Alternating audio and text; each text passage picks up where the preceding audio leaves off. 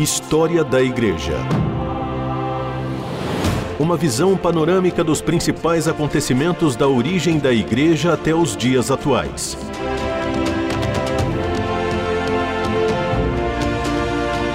A apresentação do pastor e historiador Marcelo Santos. Olá, querido ouvinte da RTM, eu sou o pastor Marcelo Santos e é uma alegria estar com você mais uma vez aqui no programa História da Igreja para juntos aprendermos e caminharmos uh, pela história da igreja, aprendendo aí um pouco mais da nossa origem. Uh, se você quiser entrar em contato com a gente, dar aí o seu feedback, fazer perguntas, sugestões e críticas, por favor, faça aí pelas redes sociais, pelo nosso WhatsApp. Vai ser um prazer muito grande poder compartilhar com você, tirar suas dúvidas, enfim, eu estou à sua disposição para ajudá-lo nesse processo de conhecermos os caminhos da história da igreja. Hoje nós vamos conversar sobre o contexto do judaísmo. Né? Nós falamos há alguns programas atrás sobre o contexto do mundo greco-romano de uma forma mais ampla. E depois de conversar sobre Jesus como personagem histórico, como alguém que realmente existiu, que passou pela história e fez diferença, é importante conhecer é, o contexto onde Jesus vai estar inserido, onde o cristianismo vai surgir, que é especificamente a região da Palestina. A Palestina, no tempo de Jesus e principalmente no tempo do apóstolo Paulo, estava estruturada a partir de algumas castas e grupos religiosos que remontam lá ao período interbíblico que nós já conversamos anteriormente. Só para recuperar aí a sua memória, a gente volta, é, só para recuperar aí a sua memória, ao ano 204 a.C., quando os Seleucidas vão tomar conta dos territórios da Palestina e vão dividir uh, esse território. Por conta dessas ações profanadoras dos Seleucidas, os judeus vão se revoltar, liderados por Judas Macabeu, e vão provocar a revolta dos Macabeus, que nós já conversamos aqui. É uma revolta que busca a independência dos judeus e que vai durar entre o ano 165 e 63 a.C.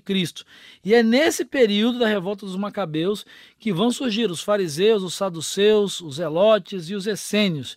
O último período dessa história vai ocorrer com a invasão do Oriente pelos romanos no ano 63, ah, quando o Império Romano vai se apossar e vai dominar ali a região da Palestina e a gente vai encontrar então esse essa comunidade judaica debaixo do domínio do Império Romano e sob o domínio de Herodes, que a partir do ano 63 passa a governar a região da Judéia.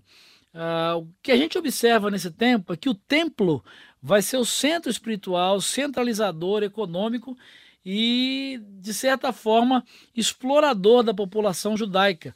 O poder político-religioso na Palestina, nessa época, era exercido pelo procurador romano, aquele representante que era mandado pelo imperador, mas também era exercido pela figura do sumo sacerdote, que era o líder religioso político da nação, e pelo Sinédrio, que era constituído pelos partidos políticos religiosos que haviam sido é, estabelecidos durante todo esse período. Esse procurador romano era, é, sobretudo, um chefe militar, alguém encarregado de vigiar o povo, controlar os impostos, e geralmente ele tinha cerca de 3 mil homens à sua disposição. O papel dele era cobrar tributos que eram enviados uh, para a coroa, né, para o poder romano, e ele administrava a justiça só nos casos em que era prevista a pena de morte, porque o sinédrio não tinha essa autonomia, mas em todas as outras questões, quem definia isso era o sinédrio com os seus grupos partidários políticos.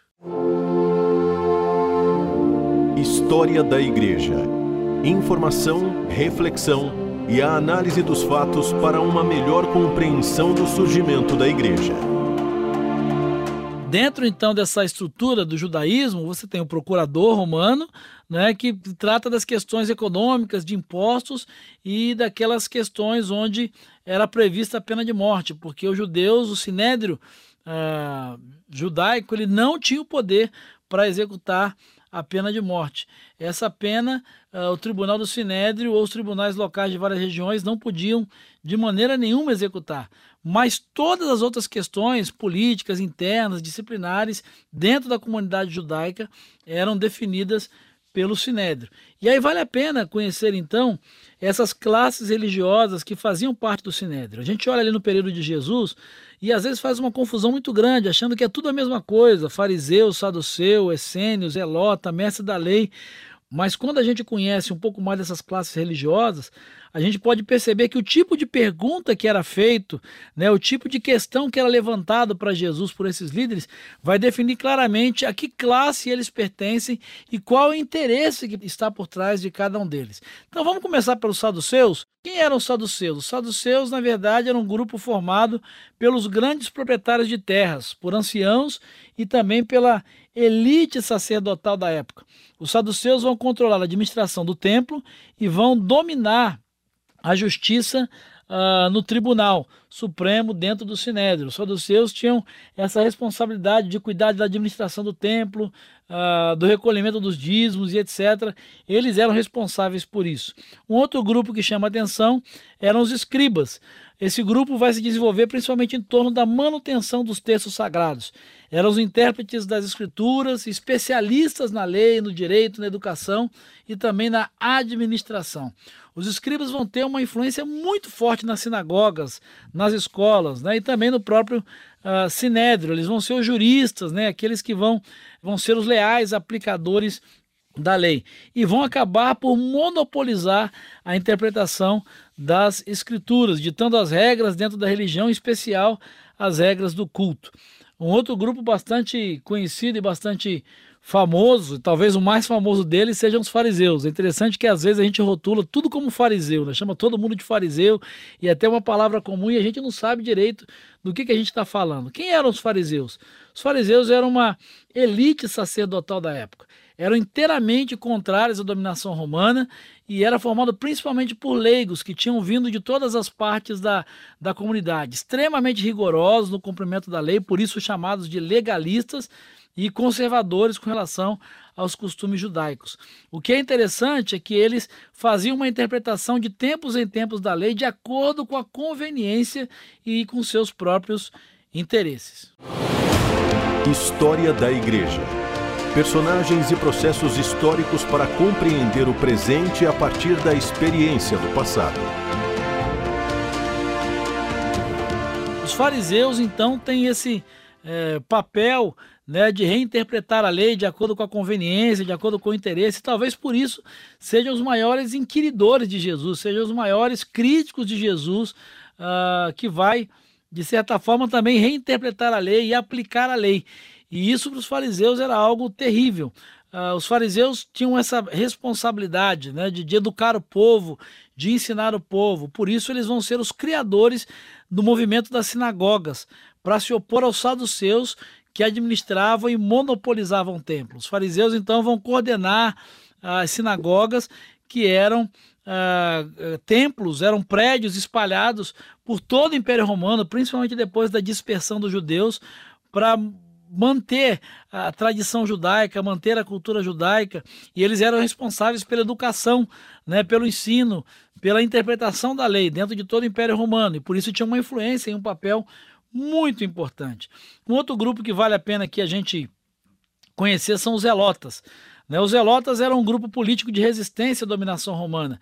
Eram extremamente racionalistas, religiosos e tinham como maior objetivo expulsar os romanos. Eram aqueles que eram literais, a ponto de pegar nas armas para defender a lei judaica, a prática da lei judaica. Então, eles queriam restaurar o Estado judeu, onde Deus é o único rei, declarando assim oposição aos herodianos que dominavam ali a região uh, da Galileia.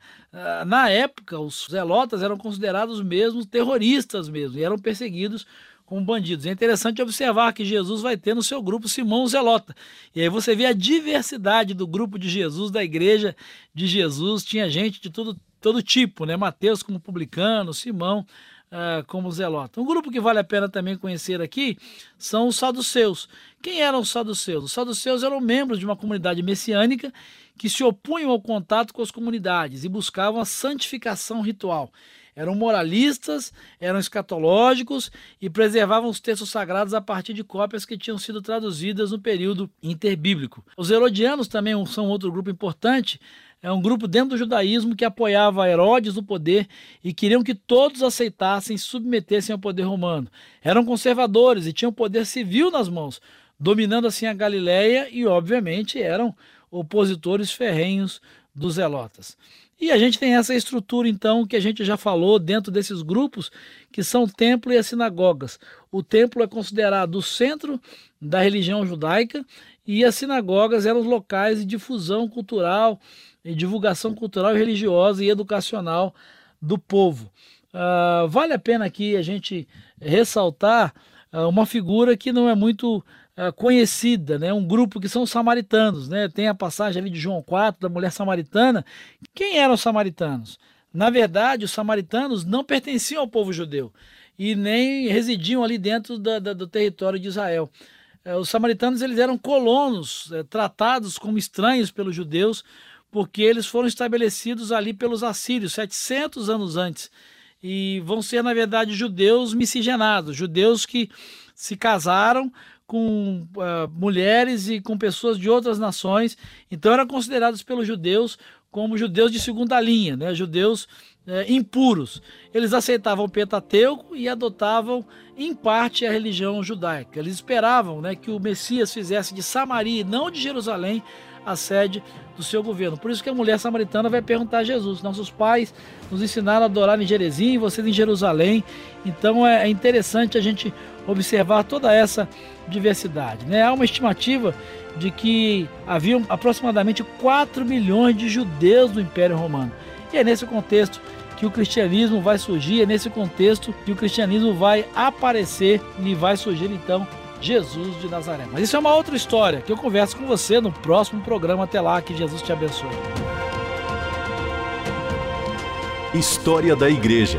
Uma visão panorâmica dos principais acontecimentos da origem da Igreja até os dias atuais. Produção e apresentação: Pastor Marcelo Santos. Realização: Transmundial.